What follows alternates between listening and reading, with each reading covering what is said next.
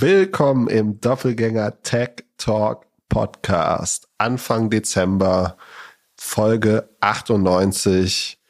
Pip, was denkst du, wie viele Leute kommen auf unsere Christmas Party? Ich schätze, wir sind schon bei 300 oder so. Wahrscheinlich ein bisschen drüber. Ich habe gestern eine hohe dreistellige, nicht eine hohe, aber eine dreistellige Anzahl Instagram-Nachrichten verschickt mit Einladung. Wow, ich äh, mach jetzt heute Abend fange ich mit Twitter an. Du fängst, das heißt, du hast noch nicht eine verschickt? Ich habe alle retweetet. du bist so eine Vollsau. Also äh, Entschuldigung an alle, die noch ihre Einladung nicht haben. Wenn ihr über LinkedIn oder Twitter geschrieben habt, dann ist es leider an, an Philipp euch zu antworten. Alle, die irgendwann bei Instagram äh, geschickt haben, haben längst von ihrer Einladung und können sich freuen. Ja, äh, äh, dass du da fleißig bist. Äh, es hat sich ein bisschen so angefühlt. Und also, sollt, sollt ihr euch übersehen wollen, dann äh, schreibt einfach an dann kriegt ihr die direkt von Philipp. Von Philipp. Tele wenn ihr die Telefonnummer braucht, schreibt ihn mir. Dann äh, kriegt ihr auch seine Telefonnummer. Und als nächstes, wenn er es dann äh, übers Wochenende immer noch nicht fertig hat, dann kriegt ihr auch seine Anschrift. und könnt mit ihm live zu Hause die Weihnachtsfeier Ja, genau. Äh, vielen Dank. Natürlich äh, vor, direkt mit Testzentrum und allem. Äh, ich habe also erstmal Prost und äh, ich habe eben noch den Trailer geguckt von irgendwie Christmas Party oder so, äh, von so einer Christmas Party, die eskaliert und habe mich dann gefragt, ob es möglich ist, so eine, also was wohl die beste Party im Metaverse wäre und ob man jetzt, also könnten wir schon im Metaverse feiern? Wahrscheinlich ja noch nicht. Na, es, es gibt schon so Event-Plattformen, die so kleine Avatare auch haben wo du dich in so einem virtuellen Messeraum umherbewegen kannst. Und theoretisch, oder Campfire, oder wie heißt das? Äh, ich weiß nicht, wie es heißt, aber es gibt so eins, wo du auch, es gab doch letztes Jahr so virtuelle Weihnachtsfeiern, wo es dann so äh, verschiedene Räume gibt oder so einen virtuellen Club. Das sollte es schon geben. Noch, noch nicht so 100% immersive wie, wie Metaverse, aber schon relativ nah dran eigentlich. Also mit Avataren durch den Raum laufen und sich dann unterhalten können, das geht auf jeden Fall schon. Weil, ja, wir müssen mal überlegen, oder ich überlege die Woche mal, was, auf welcher Plattform wir feiern. Und wer uns. Äh, wie, wie, wie lösen wir das eigentlich? Also ich bin ja immer noch für das konservative System einen sehr großen Zoom-Raum. Raum. Ja, oder möchtest du gern äh, innovativ an einer Lösung arbeiten? Ja, ich bin noch am überlegen, ob wir im Zoom, kann man in dem großen Zoom-Raum dann auch kleine Zoom-Räume machen? Also muss ja. Man kann so Breakout-Rooms machen in Zoom, ja. Das kennen die meistens nicht, aber es, äh, es, man kann so Untergruppen bauen. Ja, da, ich fand das, was wir gemacht haben für Project A, fand ich ganz gut. Also als wir da auf der Konferenz waren dieses Jahr, wo wir im Zoom waren und man dann die das über eine andere Plattform dann nochmal gestreamt haben. Die einzige Frage, die, die ich nochmal noch mal checken wollte, ist, wie wir es halt machen, dass wir auch eine Interaktion haben. Ne? Also, dass wir verschiedene Leute hochholen können und mit denen reden können und so. Und dass es vielleicht dann auch irgendwie eine Bar gibt, wo man sich unterhalten kann oder sowas. Ich weiß noch nicht. Haben, wir, haben wir noch Zeit?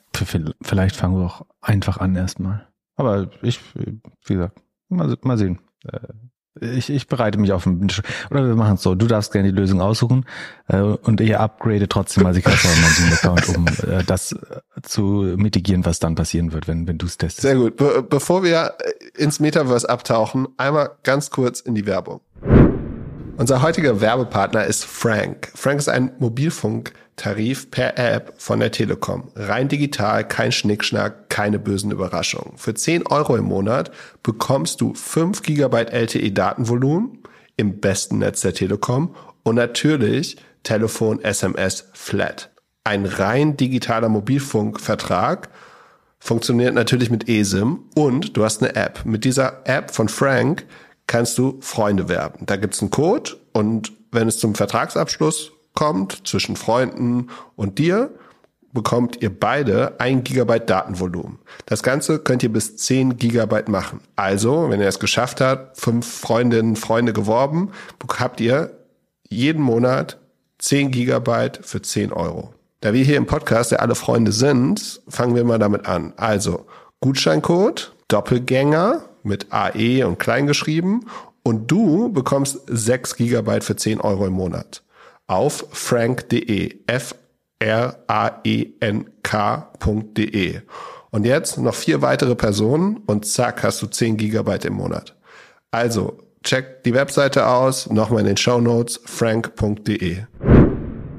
So, willst du mich fragen, ob ich noch im Metaverse bin? Wie, ob du noch im Metaverse bist? Ähm, äh, was nee, jetzt äh, irgendeine Einle äh, Einleitung wollte ich dir vor, vorwerfen. Wollen wir uns äh, auch eigentlich umbenennen bis nächstes Jahr? Oder ist, ist der Name Doppelgänger als Brand noch tragbar? Jetzt, wo alle sich eigentlich also umbenennen. Facebook. Ja, Rider heißt jetzt Tricks, Facebook heißt jetzt Feta und Square heißt jetzt Block. Square heißt jetzt Block. Das ist die, die Quadratur des, nicht des Kreises, des Vierecks. Aber ganz so schlecht. Das musst du mir erklären. Du, du tickst ja eher so wie Jack Dorsey, äh, haben wir festgestellt. Äh, ja, du siehst ja den Sinn in allem, was der macht. Äh, erklär uns doch mal, warum äh, Square jetzt Block heißen muss. Naja, wir haben ja, letzte Folge habe ich ja gesagt, dass er immer noch zwei Firmen hat. Das, die eine ist Square und die andere ist Bitcoin. Und äh, im Gegensatz zu Mark Zuckerberg, der mit Facebook ja versucht, also mit dem Meta Rename irgendwie versucht, ein bisschen abzulenken und irgendwie die Vision so darzustellen und irgendwie ja, das Wort Meta oder Metaverse für sich zu, zu haben, ist halt bei Jack ist eher so eine Art wie das Rebranding von Google, würde ich sagen. Also die, man hat halt verschiedene Firmen dazugekauft und möchte sich halt anders benennen, damit man dann die verschiedenen Produkte besser zuordnen kann. Aber Square ist doch so ein generischer Name, da kannst du doch eh eine Menge drunter verstecken. Und Block ist jetzt nicht so viel äh, besser. Also der verkörpert so ein bisschen die Mehrdimensionalität. Ist das wieder ein Hint auf Metaverse auch? Aber Square, Square muss ja, jetzt nicht ist halt Metaverse, Blockchain. Es ist halt die Blockchain Company. Blockchain verstehe ich, ja. Ich weiß nicht, ich finde, das wäre alles vom alten Namen auch noch sehr gut abgedeckt gewesen. Also da war, erschien mir das Rebranding jetzt deutlich weniger wichtig.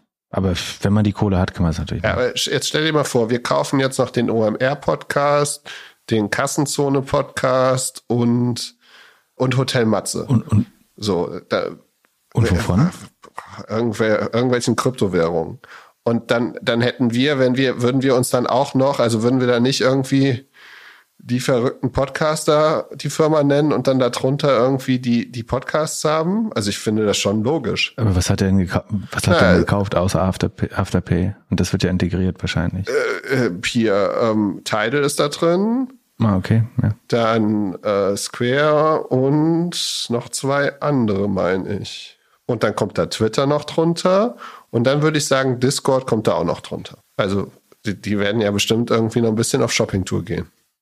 Ja, aber ob man dafür dann einen anderen Namen, ich meine, verbindet man Square so stark mit dem Square-Produkt tatsächlich? Ja, finde ich schon. Ähm, ah ja, die Cash-App natürlich noch. Ich finde Square ist auch schon ein guter äh, Holding-Name. Genau, die Cash-App. Ja, wieso hat sich Google damals umbenannt? Ich glaube, weil sie gesehen haben, dass YouTube unheimlich groß werden wird, also zu groß, um eine Tochter zu sein. Und Waymo vielleicht. Waymo galt damals noch als eine der Otherbets, oder es wird immer noch als Otherbet geführt. Das ist, glaube ich, das aber, was am nächsten am, am, am Revenue dran ist bald. Und ähm, Calico vielleicht auch noch. Oder wie heißen die? Verily, die Health-Tochter von Google.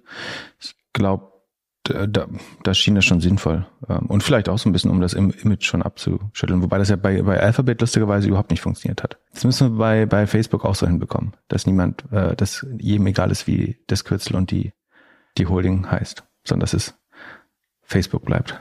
Marks Facebook. Das Markverse. Hast du dieses, äh, dieses Video mit dem Messer gesehen auf Twitter von äh, Mark Zuckerberg?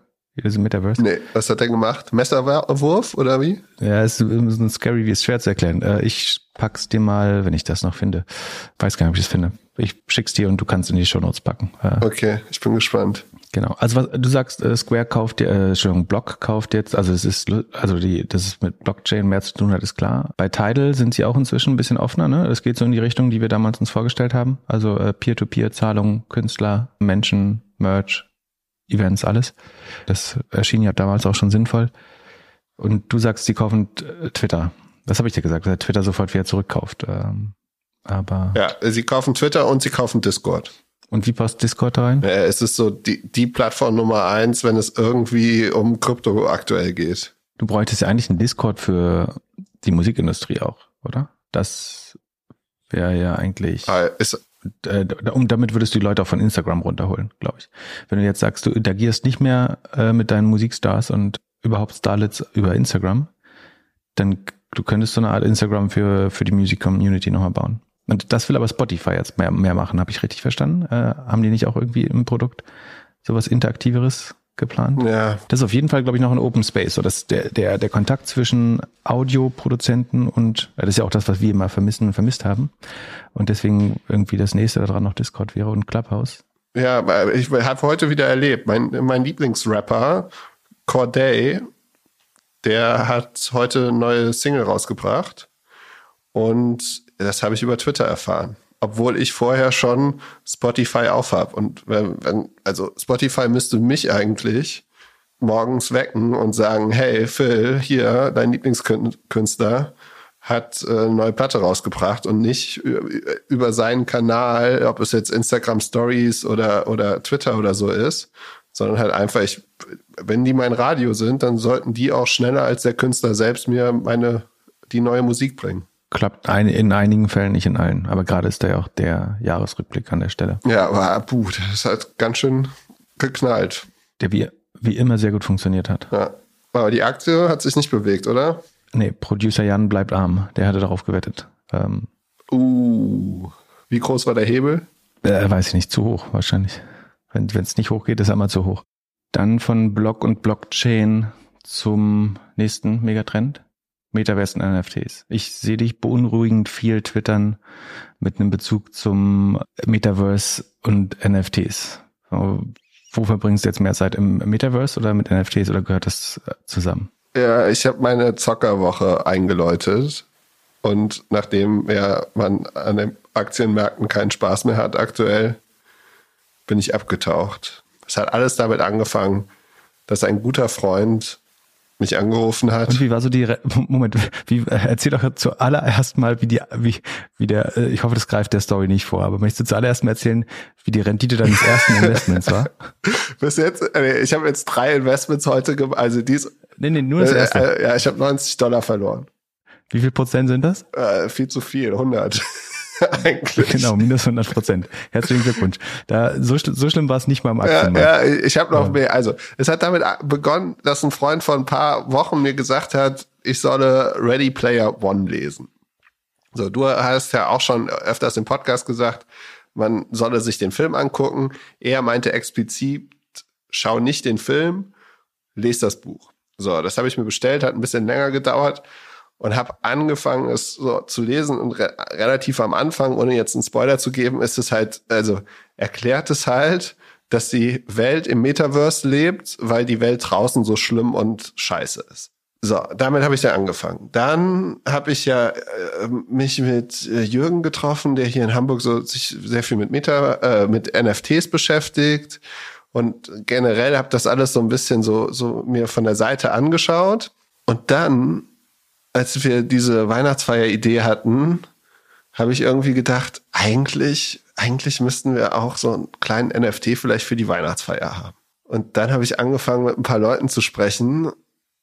Und ja, bin ich jetzt, bin ich jetzt ein bisschen gefangen. Also ich habe erstmal angefangen, dass ich von, von St. Pauli ein NFT kaufen wollte. Und also. Von dem Sportverein? Ja, also ist nicht mein Sportverein, aber ist der sympathische oder sympathischste Fußballverein vielleicht. Und die haben schon NFTs und zwar auf einer Plattform, die heißt Venly, Venly Market.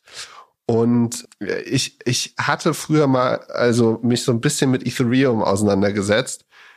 Da war. Du sollst das nicht immer so sagen, sagen unsere Hörer. Was soll ich nicht sagen?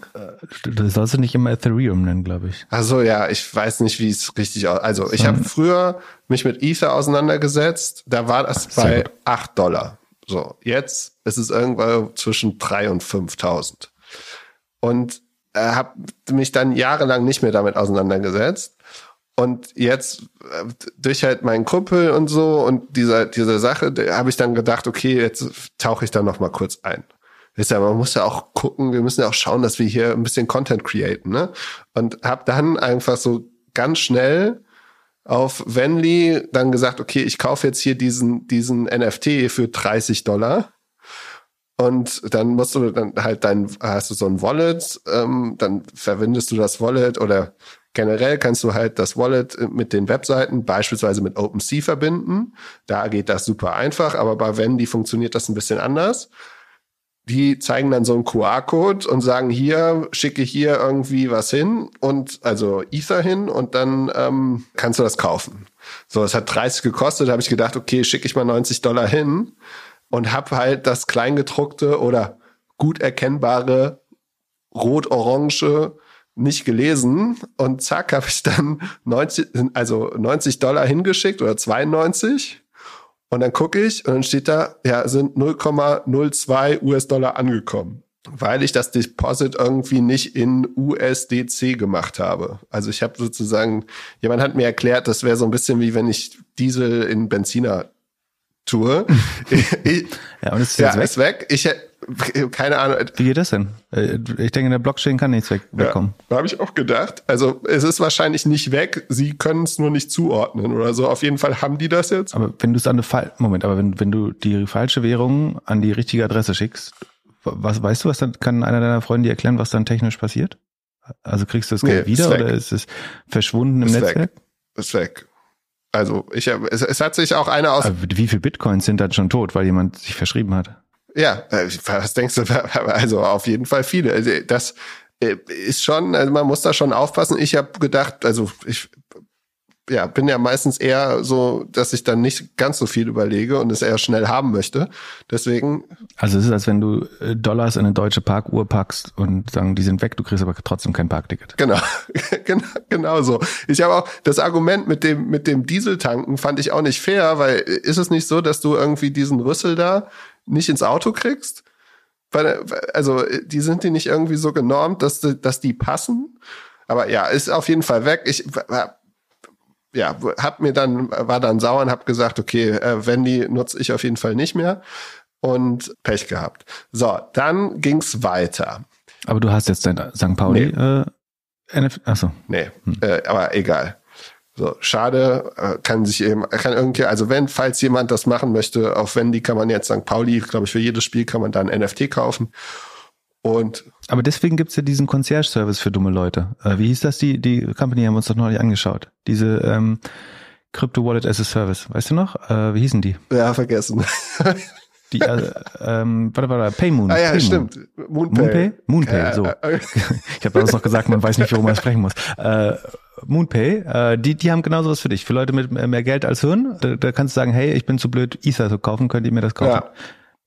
Ja gut, auf jeden Fall. Dann habe ich weiter, habe ich so, habe ich, habe ich noch nicht aufgegeben, habe so ein bisschen weiter recherchiert und ja, dann äh, kam ein, also in einem Telefonat wurde mir gesagt, dass der neueste heiße Punkt ähm, Piep äh, jetzt die Clone X wären von Artefakt.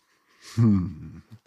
Dann bin ich auf Open. Ich verstehe nur Bahnhof. Dann bin ich auf OpenSea gegangen. Das ist der größte Marktplatz für NFTs und habe da mein Wallet zusammen dran getriggert. Und dann habe ich für 2,7 irgendwas so ein NFT gekauft. 2,7 was? Ether. 2,7 Ether? Das sind äh, 12.000 Euro. Dollar. Oder so. Ja. Dollar. Ja.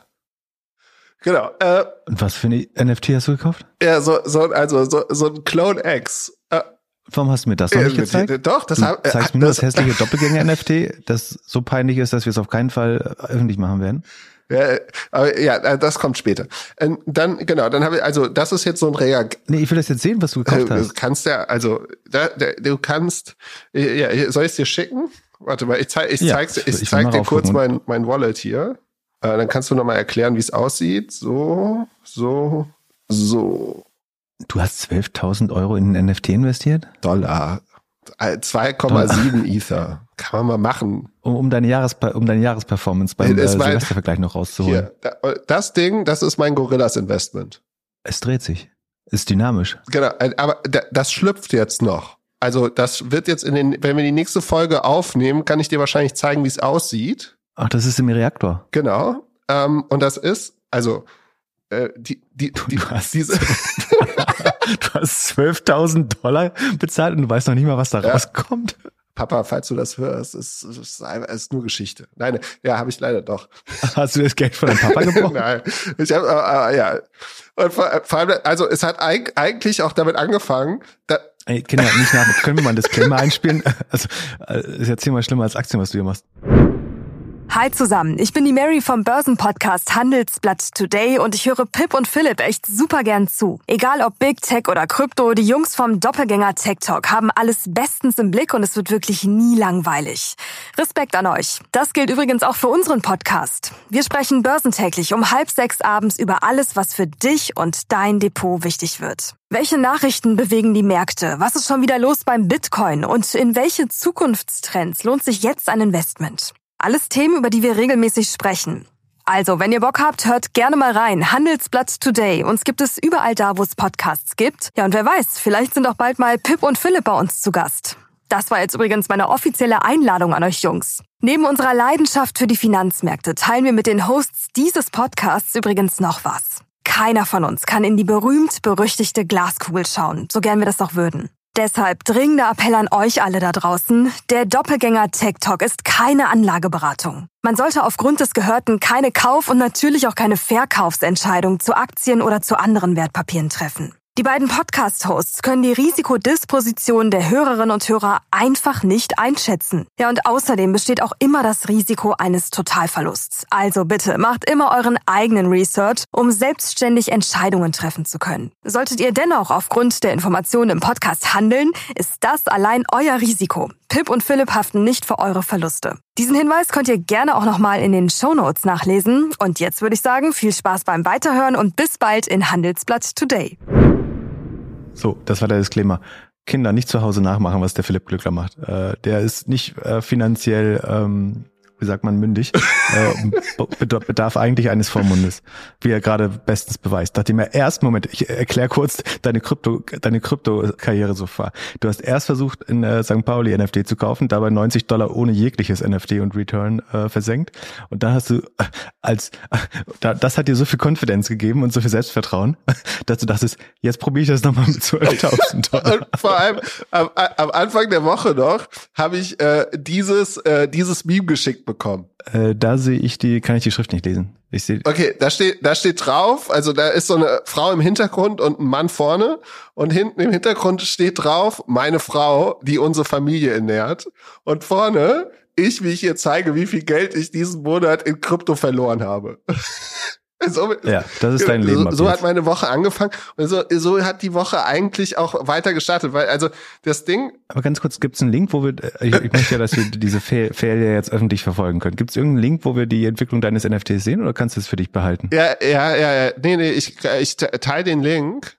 Ähm, Packst du genau, in die Show Notes auch? Damit alle sich vorstellen können, was für ein Müll du gekauft hast für 12.000 Dollar? Das, das Allergeilste ist, also du kannst jetzt halt man kann jetzt auch, also der, mein NFT ist halt jetzt auf OpenSea und da sieht man die ganze Zeit, dass Leute den auch wieder kaufen wollen. Ich habe den, wie gesagt, äh, für. Du redest wie jeder Solarium-Betreiber, der gerade angefangen hat, in Krypto zu investieren. es ist so krass. Aber äh, ja, erzähl, was kann man da noch alles mit deinem tollen äh, NFT machen? Ja, du kannst da vor, du kannst da vor allem sehen, dass ich da, also äh, gestern, hab, war, gestern Abend war ich noch im Plus, weil Leute mehr geboten haben, als ich bezahlt habe. Ja, aktuell äh, bin ich eher im Minus. Wie viel? ja, äh, also fast ein Ether. Moment, der Preis von zweieinhalb auf einen Ether ge gefallen schon? Äh, der von äh, 2,749 auf 1,95. Also jemand würde jetzt. Da kommt nur, kommt nur einer am Tag davon raus oder was ist dieses Artefakt? So ein Kollektiv, die die bauen? Genau. So, so, so ein schwedisches Krypto-Kollektiv, das für dich die, äh, die Clone X-Dinger baut? Ja, das sind, also das ist das Supreme äh, im Metaverse. Die bauen, also ich habe einen der ersten 20.000 ähm, Avatare gekauft, mit denen ich durch alle Metaverses gehen kann. Die haben auch vor ein paar Monaten acht Millionen Funding von Andreessen Horowitz bekommen und jetzt in diesem Drop 100.000, nee, 100 Millionen gemacht mit diesen 20.000 Dingern. Und meine Hoffnung ist einfach, dass das besser funktioniert als Clubhouse und dass vor allem Andreessen Horowitz da genauso hart am Hasseln ist wie damals bei Clubhouse und dass ich da jetzt Moment, ja, die haben 100 äh, Millionen gemacht? Indem sie 20.000 3D-Dinger verkauft haben, die noch nicht geschlüpft sind. Okay. Ist der Durchschnittspreis 5.000. Hast du schon mal zweieinhalbfach überzahlt. Ja. Gut, das, ich habe ja auch spät, ich habe deswegen sind es vielleicht auch auf 5.000 ja, die, die, was sie gemacht haben ist, die haben Und wozu braucht man Geld, wenn man anscheinend Geld drucken kann damit? Äh, die, haben, ja, die machen weiter. Die wollen dann Sneaker machen, äh, Special Editions, Kollabos und alles und ähm, und weißt du, was für ein Kleidungsstück du jetzt bekommst? Kriegst, kriegst du jetzt vielleicht einen Darmstring oder sowas dafür? Ja, ich krieg jetzt so eine Person, die ähm, so. kann ich dir auch zeigen, wie das aussieht. Also auf bei den auf Twitter und Instagram und so kann man das ganz gut ganz gut sehen. Warte mal, wo habe ich das? Du kriegst jetzt einen Überraschungsavatar. Genau. Ist, äh, äh, zum Beispiel so einen äh, rothaarigen äh, Isländer oder sowas. Genau. Also das sieht jetzt zum Beispiel äh, so aus. Okay, das ist eher so Manga-Style. Ja. Aber ab, Verstehe. Das ist schon geschlüpft. Ja, ja, nee, die schlüpfen jetzt alle und die haben verschiedene äh, verschiedene Charakteren und sind dann auch verschieden wert. Manche sind auch mit dem japanischen Künstler von Murakami gemacht und ja, es ist auf jeden Fall ein Riesen oder ein Halb. Und weißt du, wann die schlüpfen? Jetzt äh, Montag äh, irgendwann, ich glaube ab heute Abend bis Montag. Oh Gott. Hört deine Familie den Podcast? Äh, ja. Oh, ich, also, aber ich, ich Nehmt ihm das Handy weg. Jetzt klingelt's schon. Die hören live und das mit. Telefon. und, und die Kreditkarte. Oh Gott, ja, ja, das ist äh, auf jeden Fall ganz gut. Dann spannend, aber das Schöne ist, wir lernen alle was auf deine Kosten. Genau. Genau, am Ende sind wir, wir halten, also wir erklären euch nur, wie viel Geld ich damit verliere, damit ihr das nicht auch macht. Was mir noch empfohlen worden ist, dass ich meine Ether-Domain kaufen soll. Und das habe ich auch gemacht. Also ich habe jetzt glöckler.eth. Ähm, falls man, äh, ja genau, da kann man mir jetzt Ether schicken. Also das heißt, du brauchst nicht mehr eine volle Adresse. Genau, das solltest du auch machen. Ich habe schon geguckt, Pip gibt's nicht mehr. Ähm, wir könnten Doppelgänger. Äh, also Doppelgänger.io machen, aber Doppelgänger gibt's auch nicht mehr. Und ich kann dir nachher mal schicken, die, also ich tu die Adresse, wo man die Adressen kaufen kann, tue ich in die Show Notes. Und dann äh, habe ich heute noch gesehen, dass Adidas weiter im Metaverse ist. Das hat auch nicht so ganz gut geklappt, wie ich mir das vorgestellt habe. Auf jeden Fall habe ich mir dann die Adidas App runtergeladen und äh, dann äh, das erste Mal in meinem Leben bei so einer äh, Sneaker Auction mitgemacht, weil ich gedacht habe, Glückler feiert Black Friday im Metaverse. Ich weiß es nicht. Wie viel Geld hast du denn durchgebracht diese Woche insgesamt? Also diese zwei, also drei Ether. Also zwei Ether und die, also 2,7 Ether für dieses Ding und dann halt nochmal wahrscheinlich, nein, und dann irgendwie, äh, also der Sneaker hat jetzt 250 Euro gekostet. Ich habe gedacht, äh, da sagt man so, man kauft den, wenn man gewinnt. Ich habe gedacht, ich gewinne nicht, hab gewonnen und dann habe ich ähm, auf StockX geguckt und gesehen, dass ich den Sneaker da auch für irgendwie 160 Euro hätte kaufen können. Super. Wenn du einen guten Scheidungsanwalt brauchst, äh, in unserer Community gibt es bestimmt jemanden, der dir jemanden empfehlen kann. ja, und, und dann habe ich noch, ähm, also dann habe ich noch eine Grafikerin gebrieft für, äh, wie unsere beiden NFTs aussehen. Die kommen nächste Woche, also wahrscheinlich droppen wir die auf der Weihnachtsfeier. Und äh, um zu. Wenn die so gut aussehen wie das letzte, eher nicht. Ja, das letzte habe ich selbst gemacht, weil ich einfach mal wissen wollte, wie es funktioniert. Und das ist halt echt einfach so. Also ich werde das jetzt wieder löschen. Ich habe mit der äh, Büronachbarin hier eine Wette, dass äh, wenn ich es für 300 Euro verkaufen würde, würde sie mir fünf Tage lang einen Kaffee machen. Aber ich werde das jetzt äh, morgen wahrscheinlich löschen. Kannst du mit dem Rest Ether einfach selber kaufen. Das ist ja das Schöne an NFTs. Du kannst den Wert ja mal einfach selber hochtreiben. Ja, äh, ist es ein Pon Ponzi-Scheme alles? Vielleicht, das wird sich noch zeigen. Ja, äh, äh ich habe jetzt so meine, meine Woche äh, Metaverse-Urlaub gemacht und bin gespannt, was ich daraus lerne. Okay, da, damit wir alle was lernen, was sind denn die Währungen, die du benutzt hast, um das alles zu machen? Äh, eigentlich alles Ether. Das sollte man, also das ist nicht wirklich äh, sinnvoll auf Ether. Also was ja passiert ist, du kannst ja eigentlich ein JPEG immer rumschicken und es gehört jedem, aber es wird halt auf der Blockchain gespeichert, dass es deins ist. Das, äh, das kostet halt unheimlich viel Energie, so, äh, je nachdem, was man da irgendwie liest. So viel wie ein Haushalt irgendwie in einem Monat braucht oder so also wirklich äh, äh, sinnvoll ist für die Umwelt ist es auf jeden Fall nicht. Und ja, man braucht ein Wallet, sonst ist das relativ einfach. OpenSea ist wie, also wenn du das einmal das Wallet verbunden hast und da ein bisschen Ether drauf hast, manchmal musst du das noch so umwandeln in irgendwie eine andere Form von Ether, dann äh, ja, geht das ganz schnell. Und dann kannst du halt äh, entweder Gebote abgeben oder halt Sachen sofort kaufen. Und das ist halt, ja, wie eBay am Ende. Und die Frage ist halt, ob sich das weiterentwickelt. Jetzt bei der, also so ein Avatar, in dem man durch alle Metaverses durchgehen kann, fand ich jetzt ganz witzig. Also vielleicht ist das ja wie die, wenn man irgendwie Amazon 97 gekauft hat. Aber vielleicht ist es auch in ein paar Wochen nichts mehr wert. Mal gucken. Die Frage ist aber, wer will den Avatar noch, wenn du da drei Jahre drin rumgelaufen bist und in allen Metaverses schon Hausverbot hast und Leute belästigt hast? Wer will den Avatar dann noch kaufen? Ja, ja wer weiß. Also wo, woher sollte die Wertsteigerung kommen? Äh, äh, vielleicht ist es einfach Real Estate oder so, einer der ersten Kunstwerke, die es dafür gegeben hat. So, und die wollen ja auch weiter noch Sachen bauen. Äh, diese Board Apes und alles hat ja auch irgendwie an Wert zugenommen. Am Ende ja, keine Ahnung. Ich wollte es einmal ausprobieren. Ich wollte es einmal, einmal sehen, wie das funktioniert. Ich will jetzt noch einmal irgendwie ein paar schöne NFTs machen und sehen, wie das funktioniert. Und dann ist das Experiment wahrscheinlich auch schon wieder vorbei. Okay, du gibst uns jetzt wöchentlich ein Update, wie es deinem Avatar geht. Und äh, ob, was du damit schon für Erfahrungen machen konntest im, in den verschiedenen Metaverses. Ja. Magst du dir mal auf äh, Similar Web OpenSea angucken, wie groß das ist? Hm, Sekunde. OpenSea.io. Also die, mhm. die scheint es seit ziemlich genau einem Jahr, etwas über einem Jahr zu geben. Also letzten Sommer waren sie noch sehr, sehr klein. Mal ein bisschen länger gibt es schon. Äh, dann gab es so einen ersten Hype im März diesen Jahres, ähm, das, als die Pandemie auch anfing. Und dann jetzt die letzten drei Monate sind sie nochmal sehr stark gewachsen auf, so SimilarWeb sagt, 60 Millionen Besucher, mobil und Desktop im Monat. Also zwei Millionen am Tag. Das ist schon ganz ordentlich. Dafür, dass es ja sozusagen nur einer kleinen Gemeinde oder noch nur für eine kleine Gemeinde äh, interessant ist.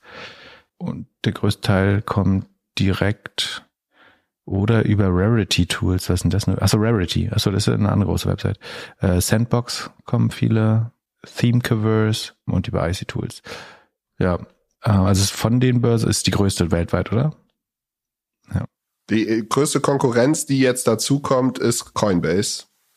Die haben erst gesagt, dass sie das nicht machen, aber die merken, dass da jetzt wahrscheinlich mehr rüberläuft als über sie. Hm.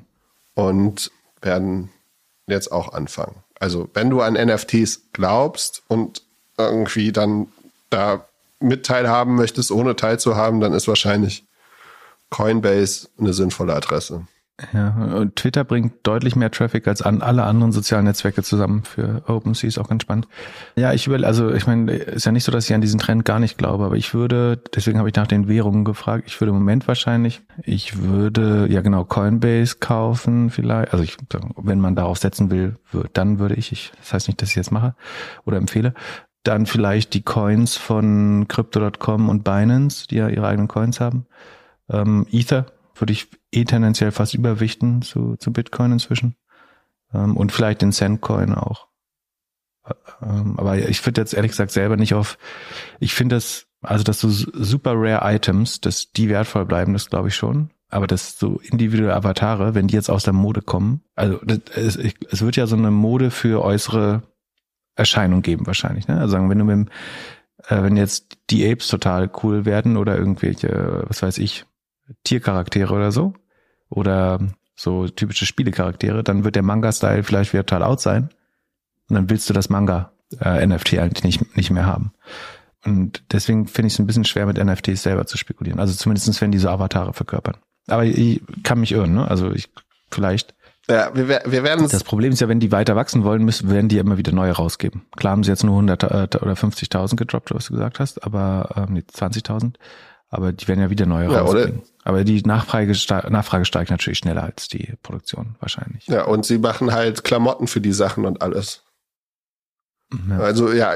Wie viel Ether holen, wie viel Ether leihen die noch? Ja, bis, äh, du, äh, du kannst bei uns im Gästezimmer schlafen, ne? Wenn du rausgeschmissen wirst. Also bis zu einer Woche, würde ich mal sagen. Äh, danach wird's, danach kannst du zu Jan. Ja. Jan braucht auch Gesellschaft. Äh, Jana ist bestimmt auch schon überlegen, ob er jetzt einen kauft ja, bring dir nicht auf so eine Ideen. Ich glaube, ähm, das ist die ähm, Zukunft. Das ist die Zukunft. Klar, wir werden alle, wir werden alle unsere Avatare haben. Ich bekomme hoffentlich einen schönen und dann äh, werde ich den hier in mein, unseren Zoom-Call einspeisen ein, ähm, speisen und dann siehst du mich immer nicht mehr altern mit Haaren. Ist doch super. das wäre lustig, wenn ein Avatar auch wieder Glatz hat. Oder eins zu eins aussehen würde wie ich. Das wäre natürlich nicht so gut. Oder, oder perfekt. Ja, wir werden es sehen. Ihr werdet es mitbekommen. So, dann haben wir genug äh, NFT, Metaverse, Krypto für heute gemacht, aber wir behalten das im Auge. Wir haben eine Hörerfrage bekommen von, von Anonym steht hier. Zumindest steht der Name nicht dabei. Liebe Doppelgänger, wie würdet ihr ein kleines Startup beraten, das eine explodierende Nachfrage nicht bedienen kann? Konkret, das Startup X hat fünf Mitarbeiter, produziert und verkauft hauptsächlich ein Lifestyle Consumer Good Non-Food, also irgendwas, was man nicht essen kann, lokal und nachhaltig produziert. Vertrieb sind zu 70 Prozent B2B, 30 Prozent B2C. Ich gehe jetzt davon aus, das heißt, dass die Endabnehmer, also nicht, dass sie vertrieben werden über B2B, sondern also über einen Großhandel, sondern dass damit gemeint ist, dass die Endabnehmer tatsächlich Betriebe sind. Kanäle sind eigene Homepage, ausgewählte Online-Shops wie zum Beispiel Avocado Store. Nun geht die Nachfrage durch die Decke ähm, obwohl es keine Werbung gibt, aber man eine starke Brand hat, wie auch immer das funktioniert hat. Und es ist klar, dass die eigene Produktion den Markt in den nächsten drei bis sechs Monaten nicht bedienen kann. Was ist zu tun? Also wir haben Übernachfrage, zu wenig Produktionskapazitäten. Produktion im Ausland könnte man erweitern, dadurch könnte die Marke leiden, da nicht mehr lokal produziert wird und eventuell die Qualität sich verschlechtert. Man könnte die Bestellung rationieren. Wie und welche Kunden sollte man dabei priorisieren, um negative Customer Experience so gering wie möglich zu halten? Wie kann verhindert werden, dass ein Konkurrent, der billig im Ausland produziert, den Markt übernimmt? Genau, das ist es. Was würdest du tun? Preise erhöhen. Hätte ich auch gesagt. Äh, das ist eine gute Idee. Die, man kann Nachfrage steuern über Preise sein, es ist eine unelastische Nachfrage. Oder inverselastische Nachfrage, wie NFTs, wo je teuer sind, äh, noch mehr Deppen darauf reinfallen. Aber der, der, das einfachste Mittel wäre, die Nachfrage leicht zu begrenzen, indem man den Preis erhöht. Hast du noch weitere Tipps? Äh, nee. Also ich würde den Preis erhöhen, ich würde gucken, dass ich das schnell weiter produziert bekomme. Und was ist mit dem Rationieren? Also würdest du die Anzahl rationieren oder die die Nutzer, äh, die äh, würdest, wonach würdest du entscheiden, wer welche bekommt und wie viel? Mm, was war mit rationalisi äh, rationalisieren? Rationieren? Mhm. Rationieren meinst du, die, das Paket sozusagen kleiner zu machen? Ja, also kannst entweder sagen, man darf maximal eins bestellen. Oder man sagt nur gewisse Nutzer, wobei das schwer ist, wonach willst du dann diskriminieren? Du kannst halt sagen, es gibt nur eins pro Benutzer. Also wir kennen das Produkt nicht, das macht es immer schwer. Also es hilft immer deutlich bei solchen Fragen, wenn, wenn ihr uns dazu sagt, um was für ein Produkt es geht. Ähm, wir müssen das dann auch trotzdem nicht nennen, aber es hilft uns zumindestens. Da, das äh, ist ein zweischneidiges Schwert, weil wenn du sagst, jeder kriegt nur eins, dann enttäuscht du zwar weniger Leute, aber von den Unit Economics wird es dadurch eigentlich schwerer, weil du äh, die, die Margen wären eigentlich besser, wenn du die größten Bestellungen auslöst und nicht jeden. Aber wenn es zum Beispiel auf Word of Mouse basiert, dann verlierst du dadurch den Word of Mouse Effekt, weil eine Person natürlich weniger sprechen kann als mehrere. Wobei, wenn die Person das Produkt an andere verteilt oder verschenkt zum Beispiel, dann wiederum wäre wär das egal. Ich glaube, was man noch machen kann, ist äh, Vor Vorbestellung einfach erlauben. Also man sagt 100%, 100 transparent, du wirst das in den nächsten zwölf Wochen erst bekommen. Im, im neuen UMR-Podcast mit den UJA-Gründerinnen gibt's das, den kann man sich anhören. Die, die hatten das gleiche Problem letztlich, dass die gar nicht schnell genug produzieren konnten. Die haben trotzdem Bestellung angenommen nach meinem Verständnis und einfach relativ fair gesagt, so ihr werdet die wahrscheinlich erst in mehreren Wochen bekommen. Und es hat trotzdem funktioniert. Großer Vorteil, man sammelt unheimlich viel äh, Kapital an, äh, das man nutzen kann. Natürlich sagen, man hat ein äh, Lieferversprechen, was dagegen äh, läuft. Also man sollte es jetzt nicht ausgeben, das Geld unbedingt. Aber auf keinen Fall. Dann mit dem im Ausland lo lokal produziert, ist jetzt wie gesagt wieder sehr schwer, ohne das Produkt zu kennen, zu wissen, wie wichtig das lokale Produzieren ist. Ich wahrscheinlich wäre das okay, wenn man das auch europäisch produziert. Also wenn jetzt, in, sagen wir mal, die Firma sitzt sonst in Köln, wenn du das in, in Utrecht oder Remont oder was weiß ich, irgendwo in Niederlanden oder Belgien produzierst, dann würde ich mich jetzt, würde ich das Öko-Versprechen nicht unheimlich stark gebrochen sehen äh, da drin. Wenn man damit nach Rumänien geht oder nach, was weiß ich, nach Vietnam, das ist bestimmt eine andere Geschichte. Aber würde sagen, Vorsicht, also auf jeden Fall nochmal neue Supplier suchen vielleicht. Wer kann das noch produzieren äh, in Europa, äh, im Kerneuropa? Äh, bei, bei ausreichender Qualität natürlich. Und ich meine, die Frage ist ja, langfristig brauchst, also entweder muss der Hersteller, den, den, der jetzt der Partner ist, mitskalieren können. Wenn nicht, wirst du das Problem ja immer wieder haben. Also es hilft ja gar nicht, das kurzfristig jetzt zu lösen, sondern entweder musst du deine Supply Chain äh, diversifizieren oder mit dem Hersteller reden, wie, wie er die Kapazität, er oder sie die Kapazitäten ausbaut. Das sind so die Gedanken. Ansonsten das Einfachste ist tatsächlich Preis oder Vorbestellung erlauben oder versteigern. Wenn es, also wie gesagt, schwer ohne das Produkt zu kennen, aber wenn es wirklich so knapp ist, könnte man sogar überlegen, ob man es äh, versteigert stattdessen, um die sozusagen maximale, den maximalen Deckungsbeitrag rauszuholen. Dann ist aber das Problem, dass wenn es sehr teuer wird, dann haben die Kunden natürlich auch andere Ansprüche daran. Also was für 69 Euro total okay ist, ist für 189 dann eben nicht mehr total okay. Kann auch backfiren. Ansonsten würde ich natürlich den eigenen D2C-Shop bevorzugen gegenüber den Marktplätzen. Das wollte ich nicht sagen. Kann ich natürlich nicht. Weil Avocado Store, ja. Aber prinzipiell, also margenoptimal und von der Kundenbindung, ja. Also du, du möchtest ja die E-Mail-Adresse haben oder eine, eine Kundenbeziehung. Die kriegst du bei Marktplätzen ja nur mittelbar oder gar nicht. Deswegen ist da natürlich das Incentive hoch zu sagen, wenn wir eh begrenzte Kapazitäten haben und zu viel Nachfrage, dann äh, beliefere ich die Marktplätze wahrscheinlich als erstes nicht mehr, arbeite mit voller Marge über meine eigene Plattform und natürlich auch keine Discounts geben, äh, keine Gutscheine, keine keine Aktion wie Black Friday machen, nicht rabattieren. Genau. Das wär's. Wie gesagt, man könnte konkreter helfen, wenn man das Produkt kannte, aber ich glaube. Und wie kannst du verhindern, dass es nie nicht aus dem Ausland überschwemmt werden von den Konkurrenten? Selber schneller produzieren ist die einzige Möglichkeit. Also die Frage ist ja, warum kann jemand das schneller bauen als du, wenn du es nicht kannst? Ähm, deswegen würde ich wirklich alle Supplier nochmal checken, äh, also alle Hersteller oder Produzenten. Wenn es dann nur im Ausland welche gibt, dann würde ich eben schauen, ob es irgendwas gibt, was jetzt die Marke nicht komplett zerstört oder wo man eine ähnliche Ökobilanz oder so hinbekommt ähm, im eigenen Land. Ja, ich, ja, wahrscheinlich musst du selbst, selbst Supplier werden, oder? Überlegen, wie du das, ja. Ja, kapitaleffizient ist natürlich das Auftrags produzieren zu lassen am Anfang.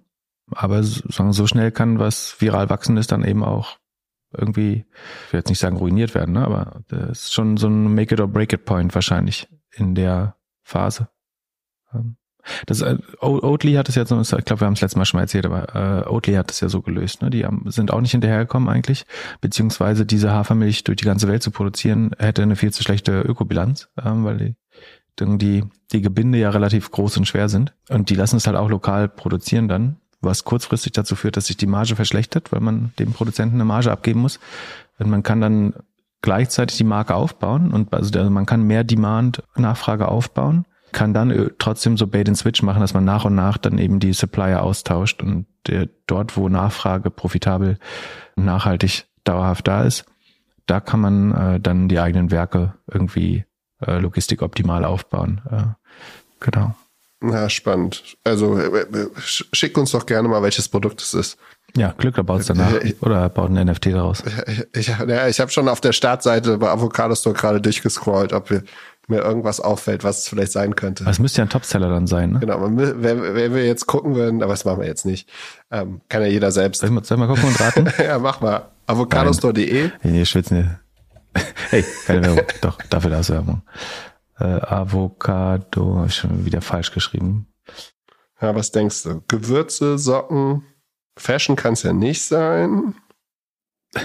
Ich sehe gerade was, was ich sehr lustig finde, aber ich will das nicht sagen, daher ist es genau das. ähm, Vegane ja, Geldbörse. Na gut. Ja, kann Rucksäcke. Äh, ich, ich, schätze, es ist das, was ich nicht erwähnen will, aber du. Äh, Sag, sag wir piepen es aus. Ähm, genau. nee. Komm, komm, komm. Wir machen jetzt weiter. Wir machen jetzt weiter. So. Könnt ihr in den Kommentaren schreiben, was ihr glaubt, was es ist. Dann lass mal weitergehen. Wir haben, äh, Disclaimer haben wir ja schon. Also es ist für, der Disclaimer gilt für Krypto, NFTs, alles dazwischen und Aktien.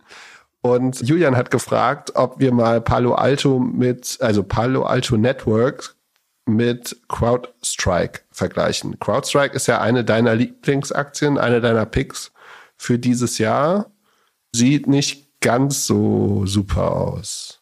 Übers Jahr verteilt, oder? CrowdStrike? Bitte? Sekunde. Ich gucke jetzt mal. Kannst du nicht meine Aktien schlecht reden hier? Oh, tatsächlich. Ist year to date im Minus. Uh, ein, aber nur 1,17 Prozent. Verrückt. Na gut, da kommen wir gleich noch drauf.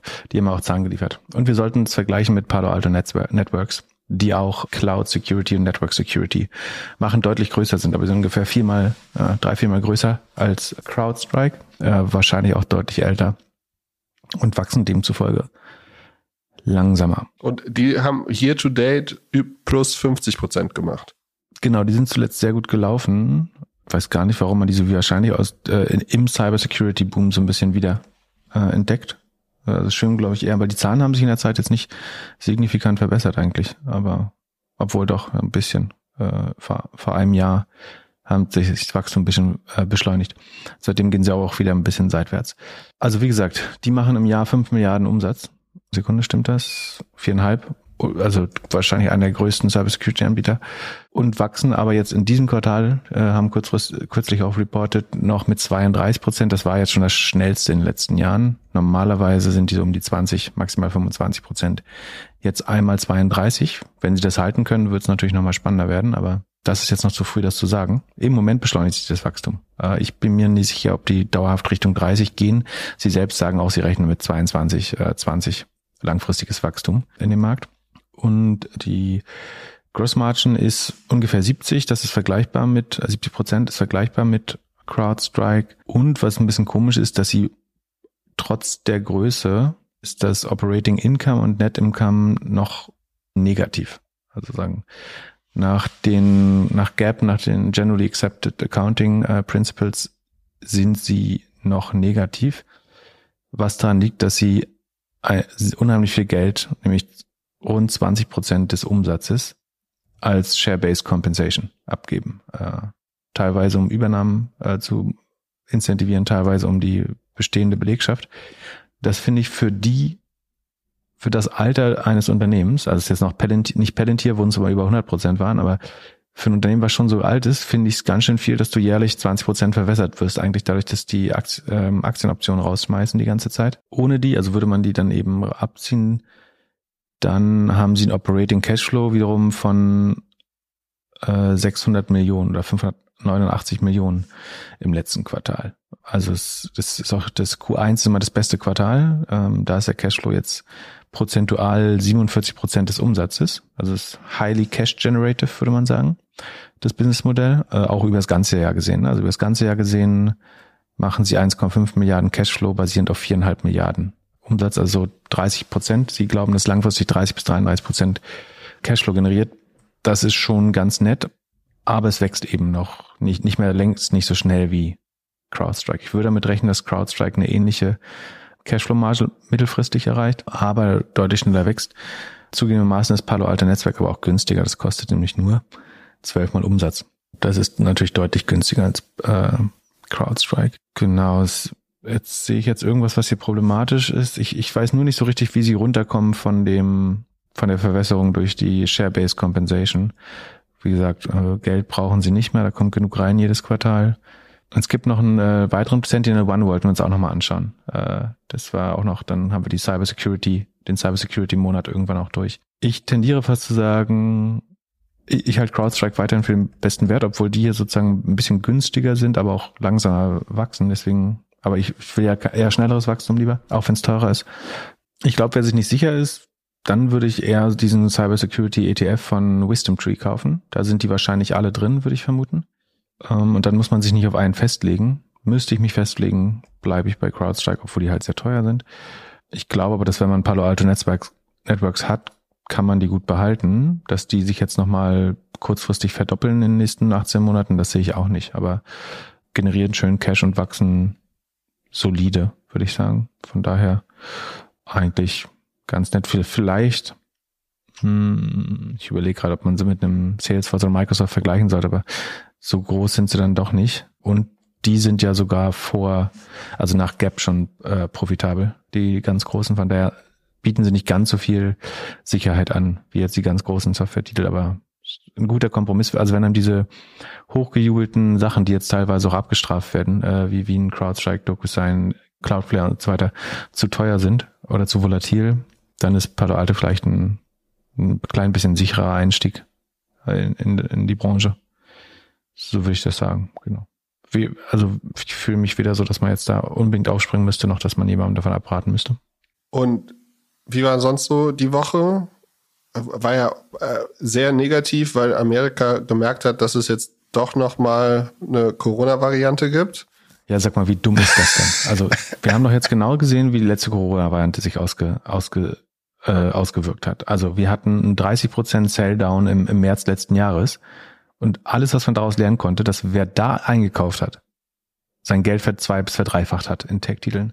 Und jetzt, jetzt kommt was, was sagt, Corona wird noch schlimmer und damit müssen wir wahrscheinlich auch weiter Geld drucken, eventuell.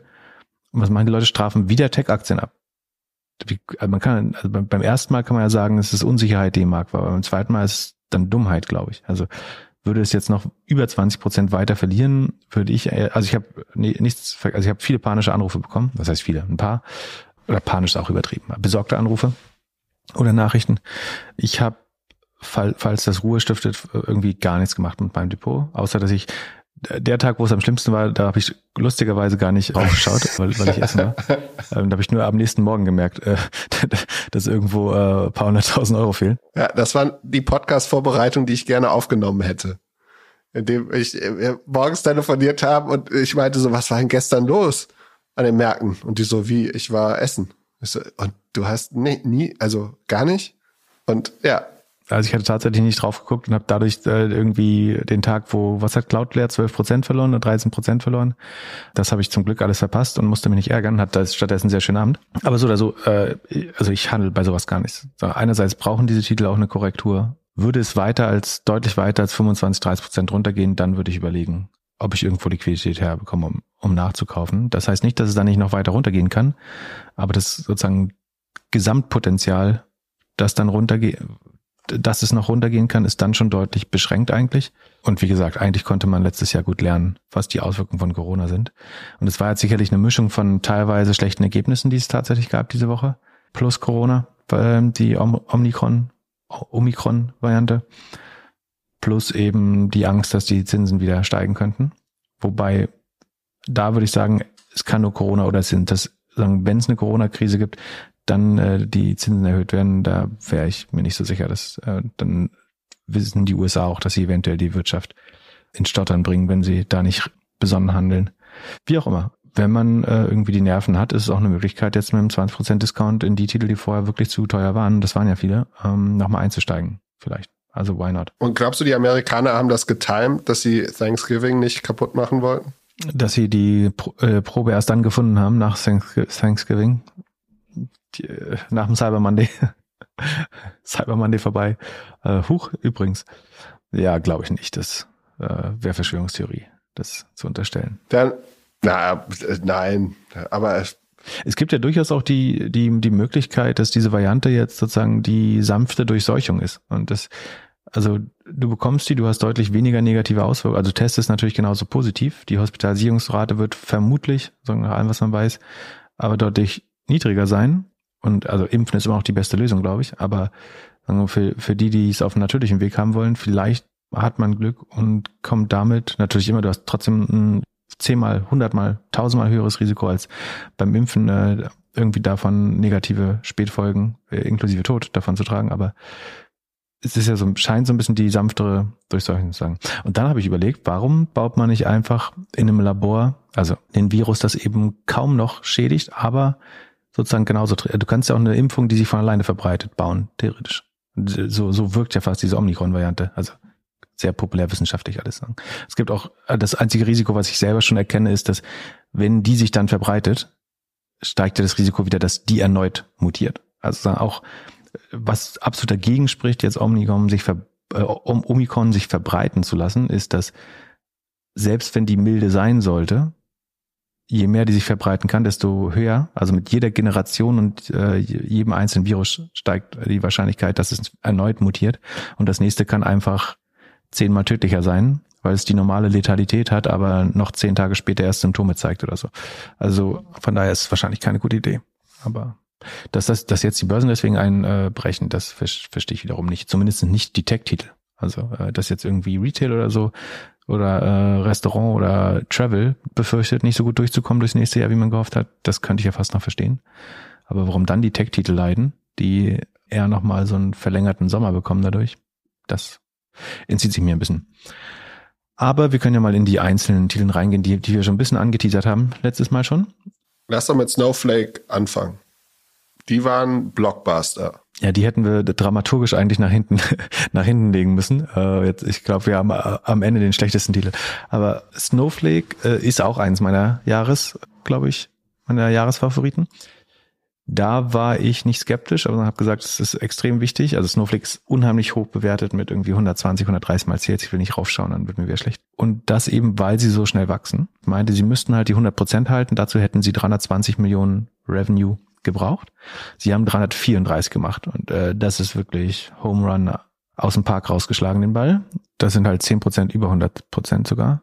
Ähm, und das ist beschleunigt vom Vorquartal, das nur 104 gesehen hatte. Und das Q3 letzten Jahres war ein sehr starkes Quartal schon. Also es ist nach allen Maßstäben er ist deutlich besser, als ich erwartet habe, als jeder erwartet hat.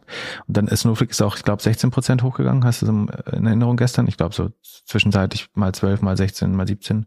Aber ich glaube, sind über 15 Prozent im Plus geschlossen. Ich weiß jetzt nicht, ob ich da nochmal wieder was draufgepackt hätte auf die Bewertung, aber ähm, dass sie die jetzige erstmal bestätigt haben, ist auf jeden Fall schon mal so. Und nicht nur das, obwohl doch man, eigentlich muss man es aufwerten, weil es ist nicht nur das Umsatzwachstum. Durch das Umsatzwachstum äh, und einen sehr schönen Operating Leverage, den äh, Snowflake hat, ist das Wachstum, äh, ist das, ist der Gross Profit, also die, die Rohmarge, nicht nur um 100 Prozent, sondern um 130 Prozent gestiegen. Also schneller als der Umsatz. Das kann man sich vielleicht so, also Snowflake macht so Data Lakes in the Cloud oder Data Warehouse in the Cloud. Das heißt, du lädst alle deine Datenteiche ähm, in die Cloud hoch und dann können Finance, BI, Marketing alle gleichzeitig darauf arbeiten. Die Abfragen kann man zusammen nutzen, man kann seine eigenen bauen, man kann das Konkurrieren parallel machen, man kann die aufbereiteten Daten in der Firma weiter benutzen und so weiter. Und es macht insofern Sinn, dass die Kosten hängen ja wahrscheinlich hauptsächlich sozusagen von der Anzahl der gehosteten Daten und Datenbanken an, ab. Also die Kosten, die Snowflake selber hat. Ähm, und was die Kunden in Rechnung stellen, sind aber eher die Operations, die du auf der, sozusagen auf deinen Daten machst sozusagen, oder die, sagen die, die Anzahl des, im weitesten Sinne ist es der Nutzen, den du rausziehst, aber ähm, ich sage jetzt mal diese grob äh, vereinfachend die, die Anzahl der Operations oder Abfragen. Und ich würde behaupten, dass sozusagen für die einzelne Operation zahlt nur Snowflake eben gar nicht so viel, sondern es ist eher das Hosten der Daten, was die, die Cost of Revenue hochtreibt und dadurch je mehr Kunden das Produkt nutzen, desto mehr steigt auch noch die Gross Margin, könnte ich mir vorstellen.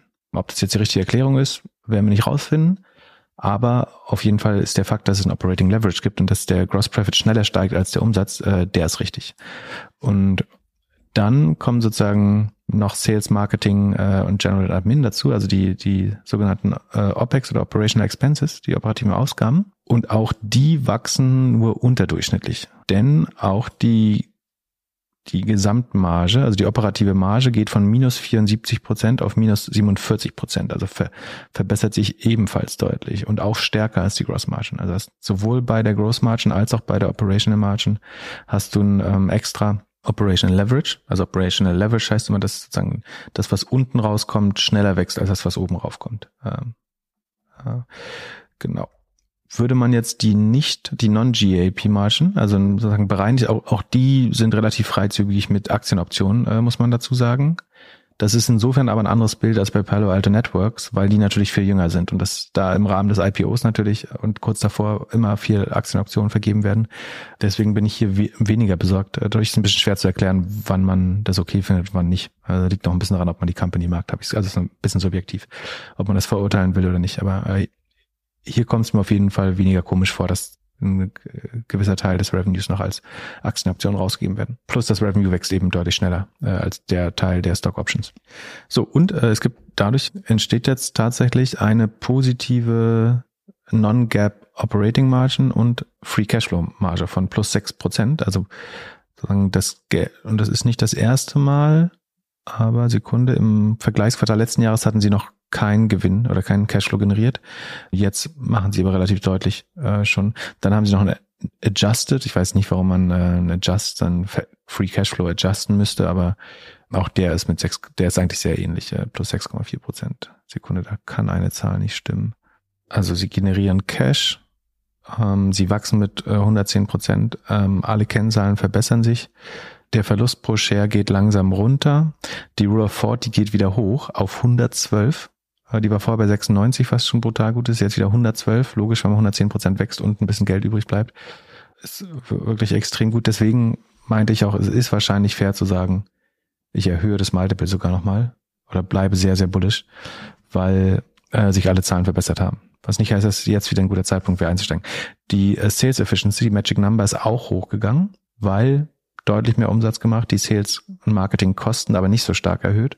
Oder natürlich sind die hochgegangen, die investieren natürlich weiter in Sales und Marketing, aber sie schaffen es gar nicht so, so schnell Sales und Marketing ähm, irgendwie auszugeben, um dieses 110 Prozent Umsatzwachstum damit zu kompensieren. Der Anteil des Marketings am Umsatz sinkt weiter. Wer sagen, das Phänomen Operating Leverage interessant findet, der kann sich die Investorpräsentation von Snowflake anschauen. Da sieht man das relativ gut. Also was man immer sehen möchte, ist, dass die, die Gross Margin steigt und dass die, der Anteil von Marketing und R&D oder von äh, R&D will man vielleicht sogar langfristig äh, fix halten, aber der Anteil von Marketing und den General und Admin, also den administrativen Kosten, dass der Anteil vielleicht irgendwie so runtergeht über die Zeit. Also Marketing vielleicht Richtung 30, 35 Prozent bei Software und General Admin vielleicht so, so Richtung 9 bis 14, 15 Prozent.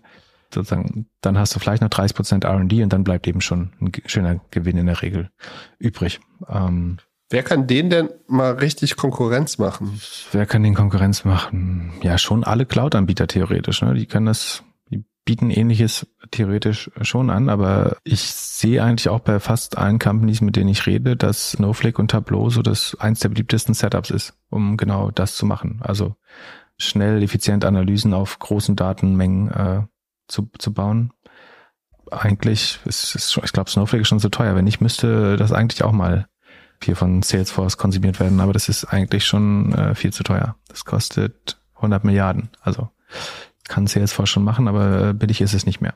Und wenn Salesforce das über Tableau auch anbietet, ist also. Ja, du könnt, Tableau könnte so rückwärts integrieren, das stimmt schon. Das würde Sinn machen. Ja, wahnsinnige Firma. Ähm, also im Moment, im Moment wachsen sie, als hätten sie keine Konkurrenz. Äh, also von daher verstehe ich die Frage. Ähm, und dann, falls das noch nicht genug war, wirklich alles positiv bisher, dann noch der, der Fakt sozusagen, warum ich äh, trotz viel zur Bewertung immer so bullish war für Snowflake, ist ja die Net Revenue Retention, die, wo ich glaube ich letztes Mal gesagt habe in der Folge, die, wenn es geht, würde die nicht de deutlich unter 169 fallen, äh, obwohl 169 halt mega hoch ist. Und tatsächlich ist sie äh, auf 173 wieder hochgegangen, sogar. Wahnsinn. Also wir haben einen positiven Trend bei der Net Revenue Retention, die auf einem brutal hohen Wert liegt mit 173 oder 169 vorher und trotzdem wieder steigt und anzieht. Das wiederum erklärt sich aus dem Modell, das hatten wir früher auch schon mal erklärt, sondern für die, die neu sind. Snowflake, also diese Datenverarbeitung in der Cloud, hat natürlich, äh, wird Consumption-Based bezahlt. Also du zahlst eben nicht äh, wie beim SaaS-Modul 4000 Euro im Monat und hast dafür, äh, darfst es dafür benutzen, sondern du zahlst eben, je mehr Daten du verwaltest und je mehr Anfragen, Abfragen du machst, desto mehr zahlst du dafür. Und da Daten eigentlich immer, also da in der Regel man in Datenhygiene noch unheimlich schwer ist und Unternehmen sich ungern von Daten trennen und Daten von alleine aber immer mehr werden und die, die Anzahl der Abteilungen in Unternehmen oder der, der Stakeholder, die sich mit Daten beschäftigen wollen oder müssen, immer höher wird, expandiert das Revenue sich mehr oder weniger von allein, würde ich fast sagen. Anders kann man so einen hohen Wert fast gar nicht erklären. Und ähm, von daher und aber auch die Kundenanzahl, also die Kundenanzahl ist um 50 Prozent gestiegen. Da geht das Wachstum langsam runter, muss man dazu sagen. Aber wie gesagt, wenn das Revenue pro Kunde dann eben so stark steigt, dann reichen auch 50 Prozent Wachstum bei der Kundenzahl. Die Anzahl der großen Kunden, die über eine Million ausgeben, äh, hat sich mehr als verdoppelt, aber auch zum Beispiel. Ähm, was insofern klar ist, dass natürlich mehr und mehr Kunden bei der Revenue Expansion in diese Kohorte reinrutschen. Das ist jetzt nicht so phänomenal, wie es klingt, sondern eher ein äh, äh, Resultat von normaler Mathematik. Genau. Also, wie gesagt, Snowflake ist jetzt nicht günstiger geworden dadurch. Die, ja, die sind durch Corona abgemahnt worden und dann wieder zurückgekommen. Aber sind auch noch nicht auf Alltime High. Das Alter, also ich war lange Zeit im Minus damit. Ich bin jetzt endlich seit langem wieder im Plus. Year to date sind sie leicht im Plus. Vom Tief haben sie sich jetzt wieder fast verdoppelt. Und wie gesagt, das Multiple ist, hier steht noch 128 glaube, das ist fast schon wieder höher inzwischen. Ähm, also sie sind 110 Milliarden wert und das kann ich mir ausrechnen hier. Revenue Run Rate ist Eine Milliarde, ja. Gut. Also wenn jetzt am, am letzten Quartal gemessen, sind sie wieder über 100 Mal bei der Bewertung. Das ist hoch, aber wie gesagt, das ist eine Company, die wie Unkraut wächst. Und ich halte es für unwahrscheinlich, dass man die irgendwann mal günstig kaufen kann. Ach so, und das ist vielleicht spannend, ob man das zeigen kann. Äh, Sekunde. Ja.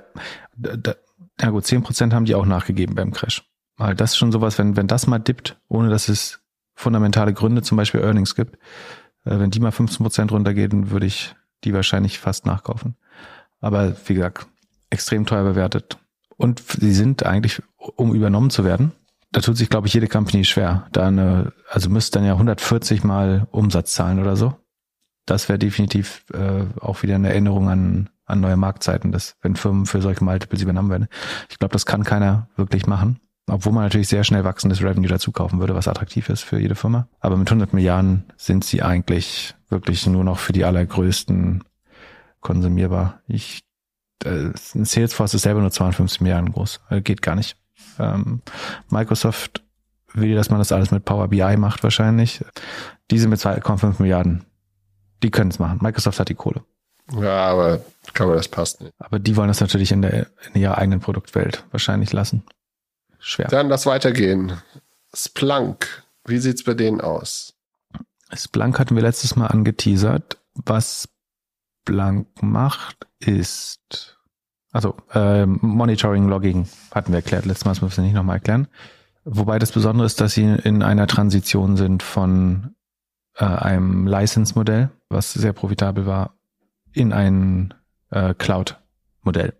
Und die Zahlen waren so mittel, ich glaube, die waren so unentschieden oder leicht negativ reagiert, würde ich schätzen. Die Zahlen waren nicht super, nicht super schlecht. Das, der Umsatz ist um 19 Prozent gewachsen, was da muss man immer auf die Zusammensetzung schauen, weil worein man eigentlich investiert, ist der, wie gesagt, der Transition Case zur Cloud Subscription Software und das Cloud Revenue ist um 70, fast 70 Prozent, also 68 Prozent gewachsen, während das Lizenz stagniert. Spannend ist, das Lizenz Revenue hat 99,5 Prozent Gross Margin. Also das lässt man anscheinend tatsächlich einfach auslaufen oder hat minimal Ressourcen noch da drauf oder verrechnet es so, während die äh, Cloud eine nicht ganz gute Margin hat, nämlich nur 58 Prozent, dafür aber schneller wächst.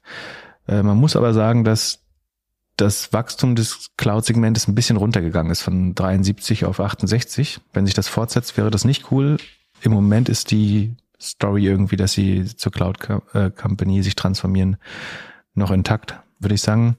Sie sind entsprechend fair bewertet mit achtmal Umsatz. Und das ist würde man das jetzt nur auf das Cloud Revenues ungefähr ein Drittel des Gesamtrevenues, ein bisschen mehr sogar jetzt, dann könnte man sagen, das ist ziemlich fair bewertet. Einzige, was mir Sorgen macht, ist, dass sie hoch unprofitabel äh, sind. Der Operating Cashflow, der äh, ist auf Jahressicht, äh, auf Jahressicht auch noch negativ, Free Cashflow auch negativ auf Jahressicht. Also obwohl ihr bestehendes Modell eigentlich relativ profitabel sein sollte, verdienen sie noch kein Geld und wachsen insgesamt zu langsam, aber das Cloud-Business wächst mit 68 Prozent. Ist ein bisschen schwer günstig bewertet. Das ist halt die Wette. Die SAP-Wette. Ja, genau. Ich überlege, ob jetzt, äh, ob du die Wette jetzt entscheiden musst oder ob du nicht wartest. Also jetzt gerade, wo sich das verlangsamt, das Wachstum des Cloud-Business, wobei das Vor das Vergleichsquartal ist extrem schwer auch gewesen. Das war sehr gut mit 80 Prozent Wachstum letztes Jahr. Aber wenn es jetzt deutlich unter 65 geht, das Wachstum beim Cloud-Geschäft, dann, wobei auch das ist okay, beim Achter Multiple muss man da auch nicht rumnörgeln. Dass sie profitab profitabel werden können, das glaube ich, dass das weiter mit mehr als 50 Prozent wächst, glaube ich auch. Von daher sind sie wahrscheinlich günstig bewertet. Also vielleicht auch wieder so ein Case. Nicht ein Turnaround-Case im Sinne von, das könnte auch total schief gehen. Äh, das ist fast ausgeschlossen, würde ich sagen. Aber es ist ein bisschen Gamble darauf, dass sie das weiter so gut exekutieren. Genau. Und der Konkurrent Elastic, wie sieht's bei denen aus? Genau, Elastic ist Search- und Indexing-Technologie, die viele Webseiten benutzen, aber auch Logging äh, mit dem Elk-Stack.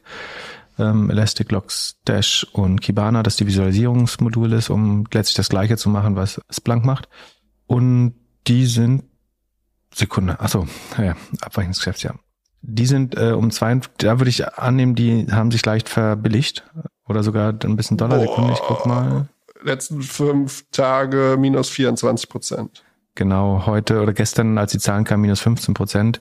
Das ist insofern zu erklären, dass das Wachstum auf 42 Prozent runtergegangen ist von 50 Prozent im Vorquartal. 42 liegt aber so ein bisschen im langfristigen Schnitt. Also das Vorquartal war einfach besonders gut und jetzt ist wieder runtergegangen. Ähm, die Grossmargin ist eigentlich unverändert geblieben. Die, sie haben viele Kunden hinzugewonnen, das sieht eigentlich alles gut aus. Der Cashflow ist negativ, ist er aber im zweiten Quartal, also bei denen ist gerade das zweite Quartal, ist er eigentlich immer. Ich glaube, das ist ein bisschen, ein klein bisschen zu stark abgestraft. Es sei denn, das Wachstum würde sich jetzt, das würde sich jetzt ein Trend zeigen beim Wachstum, also das nächste Quartal auch wieder runtergeht. Ansonsten ist die im Vergleich zum Vorjahr die Profitabilität oder zumindest der Cashflow zumindest sogar gestiegen oder weniger negativ. Das ist gut. Ähm, sie sind so aus der Rule of 40 rausgefallen, das gefällt vielen sicherlich nicht und die Sales-Effizienz, also die Magic Number, geht auch in Richtung 0,5 nur noch. Äh, unter 0,5 wird es schwer in der Regel. Von daher drängt sich nicht auf, aber ich finde es jetzt ein klein, bis klein bisschen zu sehr abgestraft. Auch die sind ja sehr, sehr günstig äh, bewertet. Sekunde Elastic hat 12er, nee, 20er, na gut. Hm, lass mich nochmal nachdenken. 20 ist ein bisschen teuer vielleicht, wenn du es vergleichst jetzt mit. Nee, dafür, dass sie dafür, dass äh, auf Jahressicht sind sie, glaube ich, Cashflow positiv. Ja, na gut, dann wiederum ja auch vielleicht fair bewertet. Ähm, gerade jetzt, nachdem sie 50 Prozent abgestraft sind, ähm, hätte ich die, würde ich sie jetzt nicht wegschmeißen. Jetzt einsteigen würde ich nicht mehr, weil sie eben nicht, nicht, nicht mehr besonders schnell wachsen einfach. Dafür sind sie aber auch ein bisschen günstiger. Und Okta äh, wiederum hat sich gut entwickelt. Scheinbar. Die sind auch wieder ein bisschen abgestraft worden und dann nach Earnings 11 Prozent nach oben. Genau, Okta macht Identity Solutions, also Login, Login as a Service würde ich das mal nennen. Sie nennen es, glaube ich, anders, aber äh, also sie ermöglichen es jedem, einen sicheren Login für Nutzer zu bauen, ohne da irgendwelche Security-Sachen selber erfunden, äh, erfinden zu müssen. Die haben zugelegt, weil sich ihr Wachstum beschleunigt hat, was wie wir wissen immer gut ist. Von 57 Prozent im Vorquartal auf 61 äh, Prozent machen jetzt 350 Millionen Umsatz. Verbesserte, leicht verbesserte, obwohl im Vergleich zum Vorjahr hat sich die Gross Margin, ah, die hat sich durch die Übernahme verschlechtert. Also eigentlich hat sie sich verbessert. Die haben äh, Auth Zero oder Auth O übernommen vor zwei Quartalen, deswegen äh, da hat sich die Gross Margin einmal verändert, aber seitdem steigt sie jetzt schon wieder. Die das Operating Income oder das beziehungsweise Operating Loss hat sich verkleinert von 260 auf 200 200 äh, Millionen rund. Und damit haben sie zwar immer noch eine minus 63 Prozent Income-Marge, aber generieren schon 9,5 Prozent Free Cashflow. Äh, also auch da sozusagen, das generiert schon Cash, das Geschäft. Das ist gut, aber durch Aktienoptionen und so weiter ist das Net Income, Net Income pro forma noch negativ. Operating Cashflow ist sogar richtig schon bei 26 Prozent äh, des Umsatzes. Und damit müsste Rule of 40, genau, ist, äh, 71 Prozent, ist schon sehr gut. Die DBNER geht langfristig in die richtige Richtung, ist noch bei 122, also nicht perfekt, aber schon sehr gut. Sie gewinnen weiter Kunden. Finde ich eigentlich ganz gut. Müsste, würde ich jetzt vom Preis abhängig machen. Sekunde, die wachsen mit 60 Prozent und haben guten Cash, sind eigentlich auch Cash Generative. Let's, Sekunde, wo habe ich auch da? Da, was kosten die? Sind ähm, die im letzten Jahr viel seitwärts gelaufen, davor sehr gut gelaufen. 29, das finde ich fast ein bisschen günstig. Würde ich. Also würde ich nochmal ein Depot aufbauen, wäre Okta vielleicht drin. Warum? Äh, sie wachsen schnell und es beschleunigt sich gerade, wobei das äh, teilweise durch die, durch die Akquisitionen bedingt ist, das Extrawachstum. Sie werden die Grossmarge wahrscheinlich wieder verbessern durch Synergien äh, aus der Akquisition und generieren schon äh, ganz ordentlich Cash, fände ich bei 30.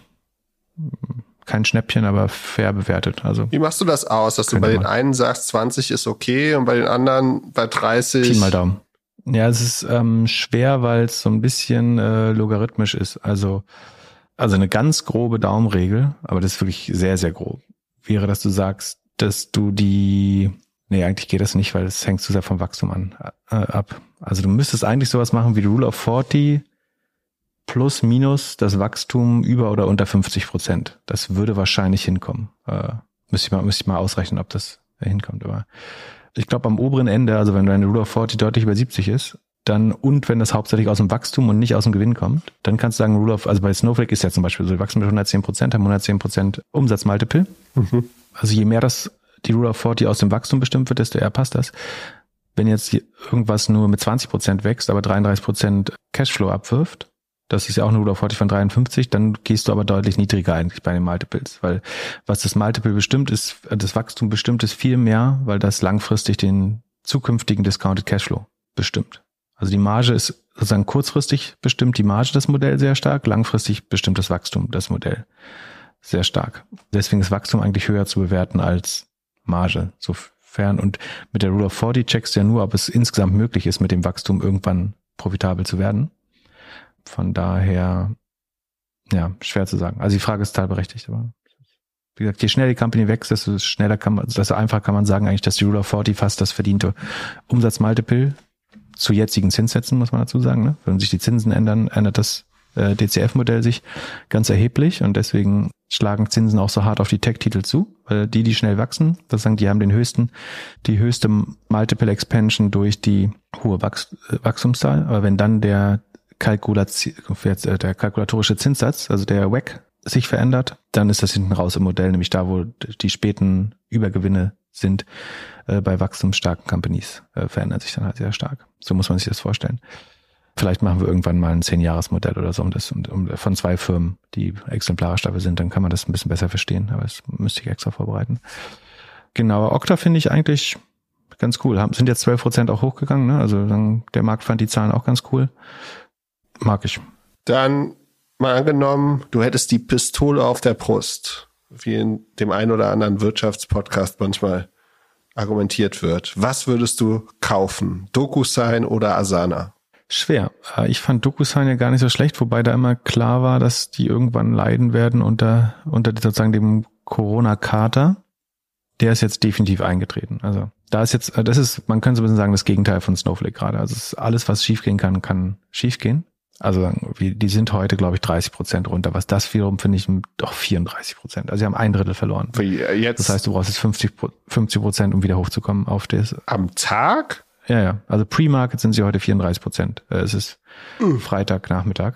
Ich schätze, sie werden auch mit mehr als 25 Prozent Verlust aus dem Handel gehen dann äh, abends. Aber das müssten doch eigentlich jetzt wieder, das müssten doch die, was ist das, vierte Welle Supergewinner werden. Ja, eben, das ist halt nicht rational teilweise. Und ich glaube langfristig, ich habe DocuSign in so einem kleineren, also in meinem Freizeitdepot mit einer kleinen Position drin äh, und habe die auch mal so verhalten bullish, glaube ich, bei äh, ohne Aktien wird schwer vorgestellt. So, ich kann mal kurz sagen, warum es jetzt kurzfristig nicht ganz so schick aussieht. Also positiv, sie machen sozusagen auf zwölf Monatssicht zwei Milliarden Umsatz äh, eigentlich schon. Also sind wirklich relevant geworden. Ich glaube, sind auch im Geschäftsbetrieb einfach relevant. Ich glaube, es gibt fast niemanden, der nicht schon mal was mit DocuSign unterzeichnet hat. Und jeder würde wahrscheinlich bestätigen, dass die Experience äh, zehnmal besser ist als alles, was man vorher gemacht hat. Aber der Umsatz geht jetzt ein bisschen runter auf ja, der das Umsatzwachstum geht auf 42,5 Prozent zurück von zuvor 50 und davor 58 in den Vorquartalen. Man würde jetzt äh, im Wachstum genauso einen Corona-Haufen eigentlich sehen auf dem Chart, ne? Äh, also wo es einfach mal schneller gewachsen ist wegen Corona. Vielleicht verständlich. Was aber gut ist, ist, dass die rohe Marge sich weiter verbessert hat. Also obwohl sie jetzt ein bisschen langsamer wachsen, machen sie, sind sie von 77,8 auf 78,7 hat sich die Marge verbessert. Auch das scheint äh, sinnvoll, also so ein kleiner Operating Leverage. Der, die Operating Marge hat sich damit auch leicht verbessert von minus 4,4 oder im Vorjahr minus 12 Prozent auf jetzt minus 0,6. Also sie hat sich nicht deutlich verbessert zum Vorjahr und auch zum Vorquartal. Die Cashflow-Marge ist mit 19,3 Prozent zwar niedriger als im Vorquartal, was bei 35 Prozent lag. Also es generiert im zweiten Quartal immer besonders viel Cash. Aber zum Vorjahr, das Q3, da hat es 15 Prozent Cashflow-Marge gehabt und Operating Cashflow und macht jetzt 19. Also auch das hat sich verbessert. Der Verlust pro Aktie hat sich, äh, ist fast bei null, bei, bei drei Cent noch. Die Rule of 40 geht aber runter von 84 auf 61. Das liegt aber hauptsächlich daran, äh, dass das Vorquartal so viel Cash generiert hat.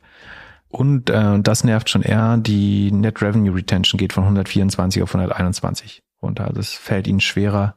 Ich glaube nicht mal, dass sie viele Kunden verlieren, aber es fällt ihnen schwerer, die Preise äh, weiter zu erhöhen eventuell, weil es mehr Alternativen gibt jetzt inzwischen auch. Und die Magic Number geht jetzt auf Punkt 51, 0,51. Also auch kurz sozusagen vor dem Punkt, wo man Product Market Fit absprechen würde fast. Das ist und, und das ist eigentlich das, das äh, was jetzt wirklich Angst macht, dass die Billings runtergehen. Also auch da sind Billings ein vorlaufender Indikator für den Umsatz wahrscheinlich, so wie bei Zoom. Die Billings im Q1 waren 527, Q2 595 und gehen jetzt auf 565 runter erstmals. Das heißt, bis jetzt hat, das heißt, die neu abgeschlossenen Verträge scheinen weniger als im Vorjahr zu sein. Weil du Äh, auch da wieder der Effekt, dass du die Billings stärker zeigen, wie viel Kunden schon gezahlt haben und den Revenue realisierst du eben erst über die Zeit.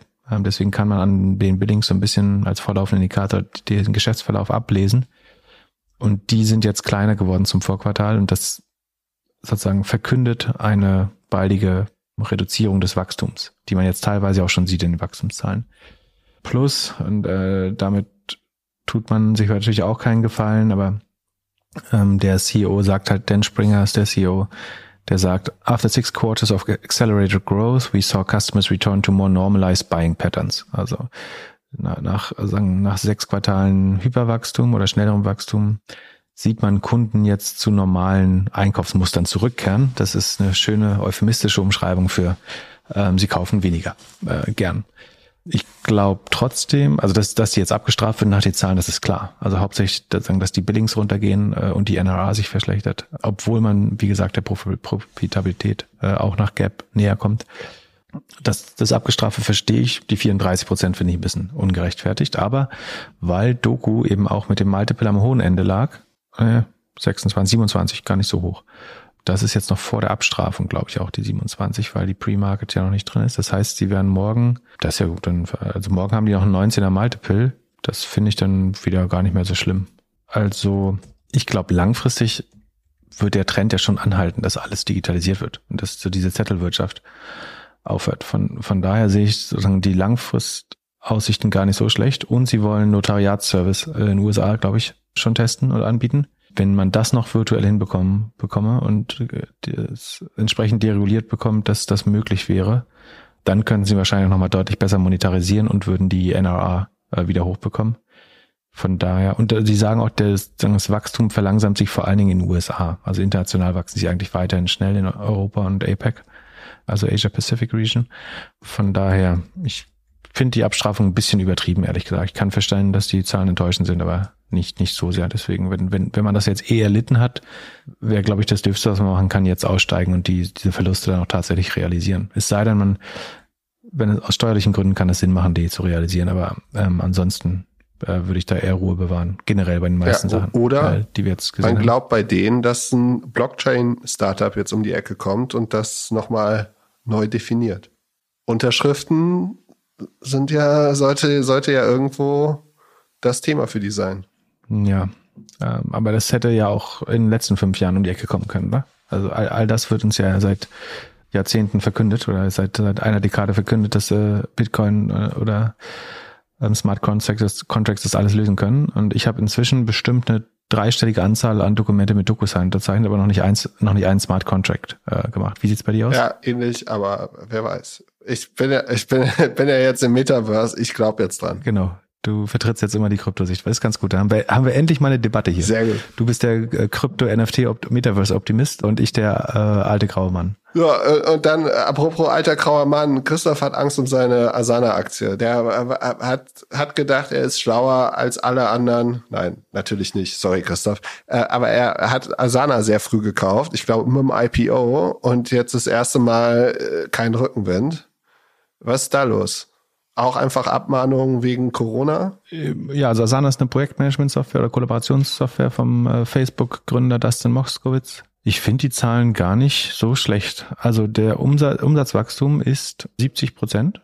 Vorher waren es 72, aber im Vorjahr waren es nur 50. Also eigentlich würde ich da insgesamt immer noch von äh, sich beschleunigen Wachstum sprechen. Die Gross Margin hat sich ausgeweitet von 87 im Vorjahr, 87,6 im Vorjahr auf 90 Prozent, äh, was eine sehr, sehr gute. Kann man sich vielleicht auch vorstellen. Ne? Asana ist vom, von den Produktkosten her relativ einfach als Ko Kollaborationsplattform. Also es verbraucht wenig Rechenzeit und so weiter in der Cloud äh, oder auch Data Storage, alles, was typischerweise Kosten auslösen würde, ähm, die in die Rohmarge reingehen, entsteht da kaum und äh, die Zahlungsbereitschaft der Teams ist relativ hoch. Dadurch sehr hohe Marge, eigentlich schönes Modell es weiten sich trotzdem ein klein bisschen die, äh, die Verluste aus, weil man weiterhin sehr stark investiert in Marketing und Forschung und Entwicklung. Und dann der, das einzige, was jetzt schlecht aussieht, ist die, der Netto Cashflow aus den Operations. Sozusagen das Geld, was von dem Modell generiert wird, sind minus 28 Millionen und das sind äh, minus 28,4 Prozent des Umsatzes auch. Also von, ja, wenn du 100 Euro umgesetzt hast diesen Monat, dann sind 28 davon immer noch äh, abgeflossen, äh, weil die weil die Kosten das noch übersteigen.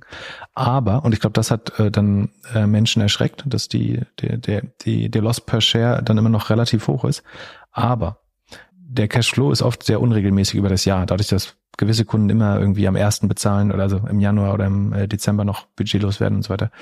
Und das Q3 ist mit Abstand aus Cashflow-Sicht auch historisch äh, das Schlechtere. Also letztes Jahr war das auch minus 58 Prozent, sogar Cash, Cashflow negativ. Von daher glaube ich, dass es zumindestens eine Verfehlung sein kann, das jetzt heute mit 22 Prozent abzustrafen. Warum man das trotzdem macht, ist, weil Asana, glaube ich, ein 70er, äh, 68er Sales Multiple hat. Das hat sich jetzt auf äh, irgendwie 55 korrigiert wahrscheinlich. Aber ich glaube, dass das nächste Quartal besser aussehen wird. Also das Wichtige ist, das Wachstum ist noch voll intakt. Die Gross Margin hat sich verbessert und das Cash kommt schon irgendwann. Also und äh, die alle, alle wirklich wichtigen Werte. Ne? Also die Magic Number ist leicht runtergegangen, aber ist noch bei 0,68. Die Marketing Ratio, da sind, geben sie weiter voll Gas. Aber die DBNR ist, entwickelt sich positiv, ist bei 120 für alle Kunden, 130 für große Kunden, 145 für sehr große Kunden. Das wiederum ist auch ein bisschen mathematisch bedingt, einfach nur, weil die, die Kunden automatisch natürlich größer werden, wenn sie groß sind. Aber die Kundenanzahl steigt äh, sehr gut, gerade der größeren Kunden auch wieder. Ich würde ich die haben, würde ich die ebenfalls äh, halten. Also sie waren halt sehr teuer bewertet, äh, einfach. Da muss man sich ein bisschen fragen, warum. Ne? Also sie sind jetzt nur mit, in Anführungsstrichen, nur mit 70 Prozent gewachsen und hatten auch ein 70er Multiple. Das war sicherlich ein bisschen zu hoch. Dass das jetzt einmal angepasst wurde, finde ich okay. Aber dann von den langfristigen Wachstumsaussichten hat sich eigentlich nichts geändert. Ich glaube, das Problem war so ein bisschen, dass äh, Dustin Moskowitz jetzt auch das Q4 relativ konservativ geforecastet hast. Also dir der Ausblick auf aus nächstes Jahr und Q4 war nicht äh, übermäßig optimistisch. Ich würde hier aber eher mit einer positiven Überraschung als nächstes äh, rechnen. Aber die hohe Bewertung lässt eben wenig Luft für Enttäuschung. Also wenn da irgendwas nicht stimmt, dann sucht man natürlich sofort das, sofort das Haar in der Suppe. Hier hat es sehr wahrscheinlich am negativen, hochnegativen Cashflow gelegen, der meiner Meinung nach aber hauptsächlich Sekunde, ja, der hauptsächlich saisonal bedingt ist. Der soll sich im Q4 etwas verbessern und im Q1, Q2 könnte er sogar positiv sein. Das erste Mal. Äh, das erste Mal? Ja, das erste Mal.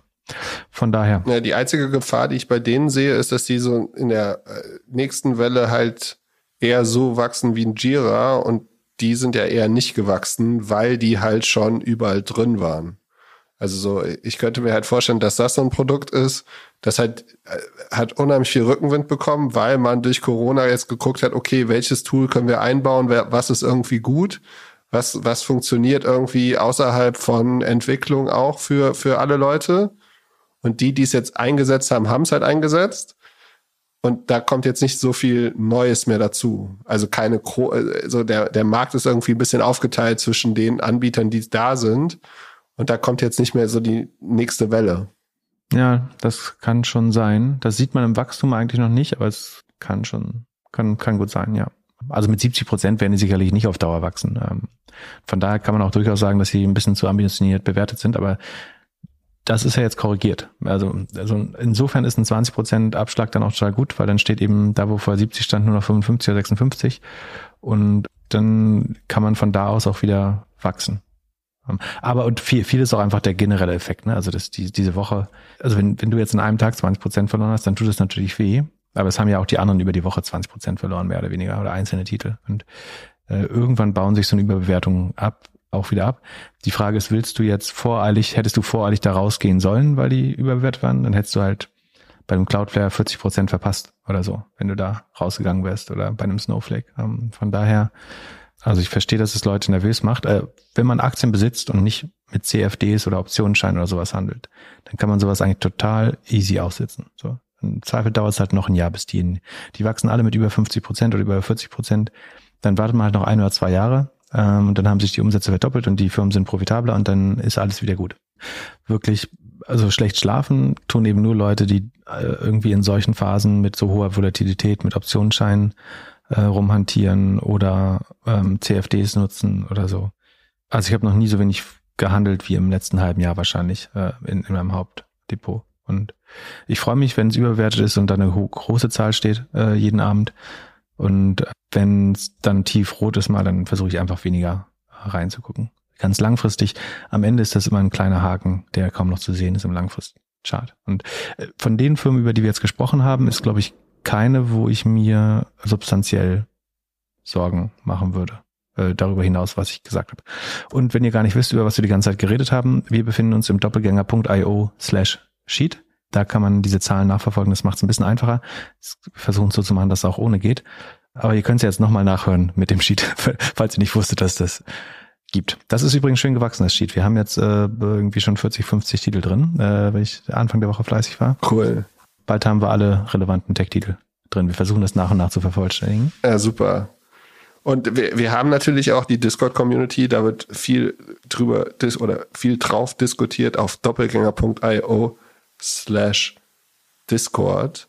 Was wir auch gesehen haben ist, für unsere Christmas Party haben wir ja, da, und fragen wir immer noch danach, könnt, wenn ihr uns einen Screenshot schickt, beziehungsweise den postet auf Twitter, LinkedIn und meinetwegen auch Instagram mit einer Verlinkung, dann ähm, laden wir euch exklusiv auf unsere Weihnachtsparty am 21.12. um 21 Uhr ein. Und da hat man gesehen, dass ein paar Leute wohl auch mal, also entweder hören sie uns nach, also doppelt, oder äh, schlafen dabei ein, weil es, es gab auch die eine oder andere Person, die äh, mehr gehört hat, als wir Minuten produziert haben.